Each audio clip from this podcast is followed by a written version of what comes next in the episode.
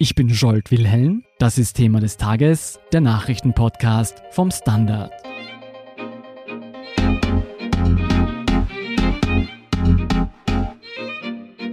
Die diesjährige UN-Klimakonferenz ist voll im Gange. Die zentrale Frage lautet, wie die Länder es schaffen werden, die Pariser Klimaziele zu erreichen. Denn es geht um nicht weniger als die Verteidigung unseres Lebensraums. Die Standardredakteurinnen Karin Riss und Nora Laufer sind vor Ort in Madrid und berichten über zaghafte Politik, von wem Klimasünder Österreich lernen kann und darüber, ob Technologie und junge Menschen wie Greta Thunberg uns retten werden. Hallo nach Madrid. Hallo. Hallo Scholt. Nora, ihr seid seit Samstag bei der UN-Klimakonferenz. Beschreibt mal für uns Außenstehende, wie muss man sich diese Konferenz vorstellen? Naja, man muss sich vorstellen, dass hier sieben riesige Messehallen gleichzeitig bespielt werden. Vergangene Woche war hier noch recht wenig los, da verhandelten vor allem die Beamten. Seit Montag sind hier aber auch Regierungsvertreter aus aller Welt angereist, Spitzenpolitiker, natürlich auch prominente Klimaschützer wie Greta Thunberg oder Al Gore. Jetzt ist hier auf jeden Fall um einiges mehr los. Insgesamt muss man sagen, es ist relativ schwierig, sich hier einen Überblick zu verschaffen. Es finden viele Veranstaltungen zeitgleich statt. Es hat noch dazu fast jedes Land einen eigenen Pavillon in der Messehalle und auch dort finden den ganzen Tag Veranstaltungen statt. Und neben dem offiziellen Programm der Länder gibt es dann auch noch die sogenannte Green Zone. Dort finden Veranstaltungen von Umweltorganisationen statt. Also alles in allem sind es sehr viele Informationen auf einmal und leider ist es wirklich unmöglich, alle Vorträge und Verhandlungen gleichzeitig anzuhören. Sag mal, ist es nur Business oder habt ihr auch ein bisschen Spaß? Momentan ist es auf jeden Fall sehr viel Arbeit. Wir versuchen möglichst viel von der Konferenz mitzubekommen und darüber zu berichten. Aber natürlich gibt es auch Spaßmomente dazwischen. Na, da bin ich ja beruhigt. Karin, sag mal, wir wissen ja, jeder Einzelne von uns kann was tun, aber wir wissen auch, es wird auf die ganz großen politischen Maßnahmen ankommen. Wollen wir diese Klimakrise bewältigen? Hat man denn auf der UN-Klimakonferenz das Gefühl, dass die Länder dazu bereit sind und wir es schaffen werden? Also wir sind ja jetzt in Mitte von Woche zwei, jener Woche, in der die politischen Verhandlungen stattfinden. Es wird noch intensiv verhandelt. Es gibt auch durchaus große Worte. Die Regierungsvertreter haben natürlich die Botschaft nach draußen ausgesendet. Sie haben verstanden, was notwendig ist. Sie wollen auf die Wissenschaftler hören. Die spanische Umweltministerin zum Beispiel hat gesagt, wir stehen vor einem Notfall und sollten auch so handeln. Allerdings hat die UN errechnet, dass die Nationalstaaten ihre Klimaschutzbemühungen verfünffachen müssten, damit sich die Erde nicht um mehr als jene 1,5 Grad Celsius im Vergleich zum vorindustriellen Wert erhitzt. Also das kann nur gelingen bei massiven Einschnitten, wenn man sozusagen die Notbremse zieht. Und ich habe da so meine Zweifel, ob die Staats- und Regierungschefs dazu wirklich bereit sind. Habt ihr denn außer schönen Worten auch irgendwelche konkreten Maßnahmen mitbekommen, die jetzt umgesetzt werden von den Ländern? Naja, dazu muss man sagen, dass die Verhandlungen noch laufen. Nach wie vor sind einige Punkte offen. Dazu zählt zum Beispiel der Artikel 6 des Pariser Abkommens. Dieser soll den globalen Kohlenstoffmarkt regeln, also so eine Art Emissionshandel auf globaler Ebene sein. Und dass dieser Punkt auf der 25. Klimakonferenz hier in Madrid noch geklärt wird, ist dem Vernehmen nach unwahrscheinlich.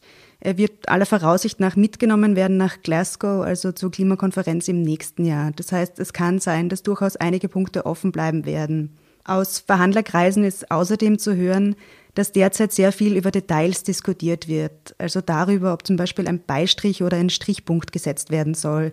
Das heißt, da sieht man, es geht natürlich auch um Inhalte, aber es werden auch sehr, sehr viel Details besprochen, die natürlich auch viel Zeit beanspruchen. Außerdem stellen sich derzeit offenbar einige Länder quer, wenn es darum geht, ob bereits gesetzte Emissionsreduktionsmaßnahmen weiter angerechnet werden können oder nicht. Da gab es nach wie vor keine Einigung. Das hört sich jedenfalls nach sehr viel Bürokratie an. Sag mal, Karin, parallel zur UN-Klimakonferenz ist ja auch ein neues Klimaranking mehrerer Umweltorganisationen herausgekommen und Österreich hat ziemlich schlecht abgeschnitten. Was kann denn Österreich von den top platzierten Ländern wie Schweden lernen?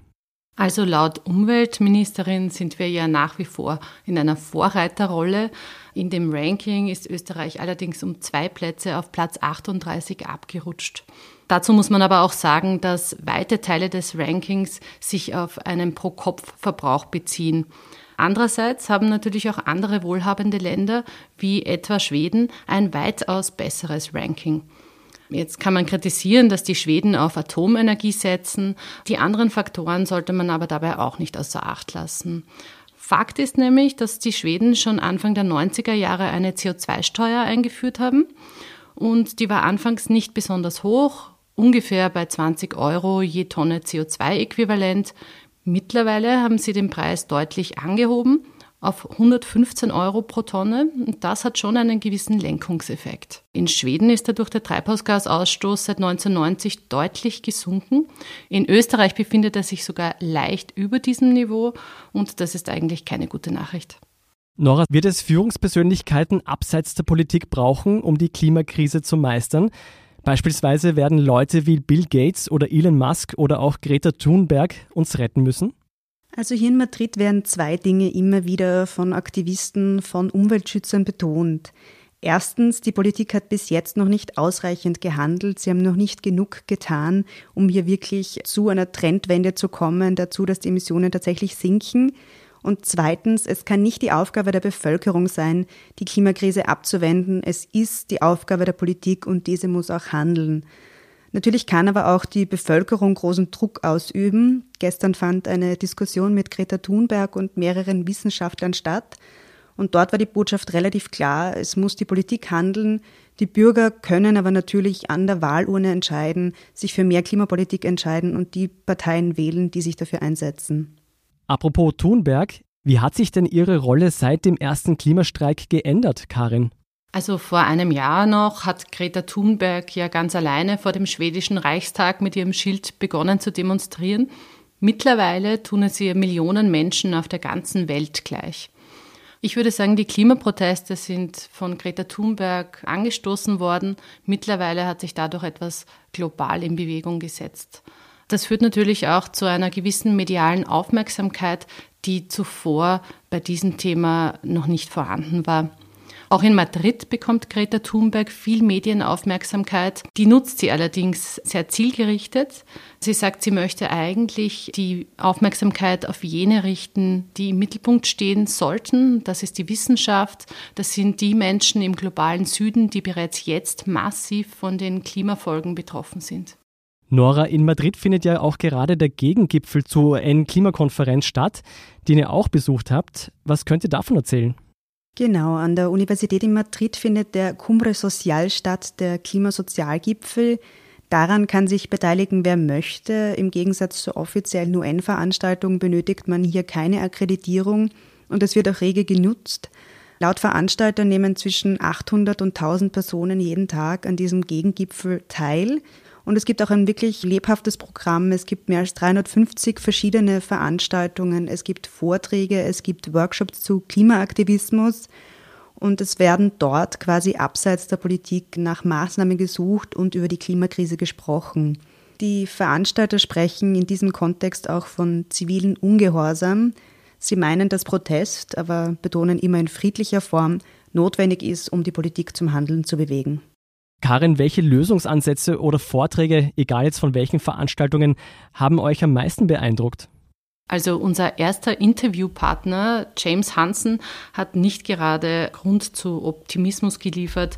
Der Klimaforscher, der schon in den 1980er Jahren vor dem menschgemachten Treibhauseffekt gewarnt hat, nämlich vor dem US-Kongress, der ist eigentlich erschüttert darüber, dass sich seither so wenig in Sachen Klimaschutz getan hat. Gegen Ende des Interviews hat er uns gesagt, er weiß eigentlich auch nicht, warum er hier nach Madrid gekommen ist. Das klingt nicht gut.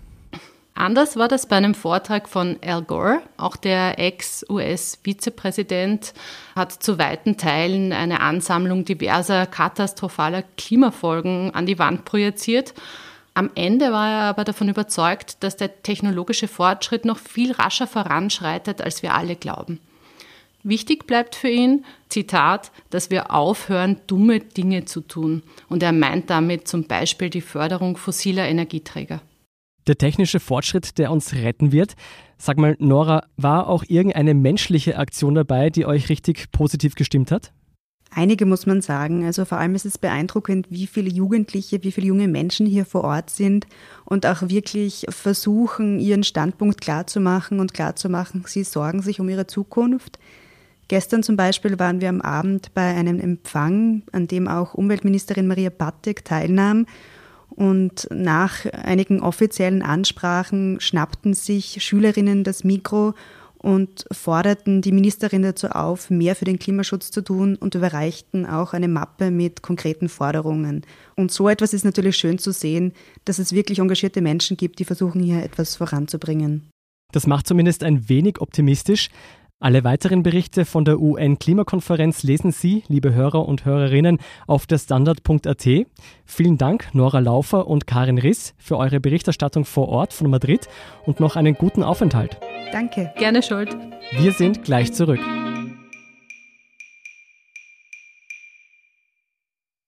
Guten Tag, mein Name ist Oskar Bronner. Was man täglich macht, macht man irgendwann automatisch. Es wird zu einer Haltung. Sie können zum Beispiel üben, zu stehen.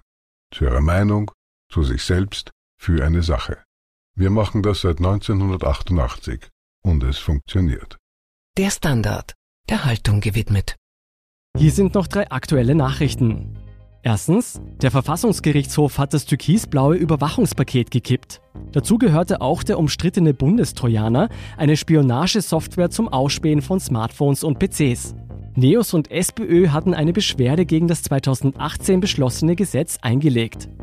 Zweitens, der Börsegang des saudi-arabischen Ölkonzerns Aramco am Mittwoch hat ein Rekordvolumen von 29,4 Milliarden Dollar erreicht. Dennoch schwebt ein Damoklesschwert über Aramco. Die Klimakrise stellt den Wert des schwarzen Golds zumindest langfristig in Frage. Und drittens, am Donnerstag finden die Parlamentswahlen in Großbritannien statt. Den Umfragen nach liegen die Tories von Premierminister Boris Johnson voran.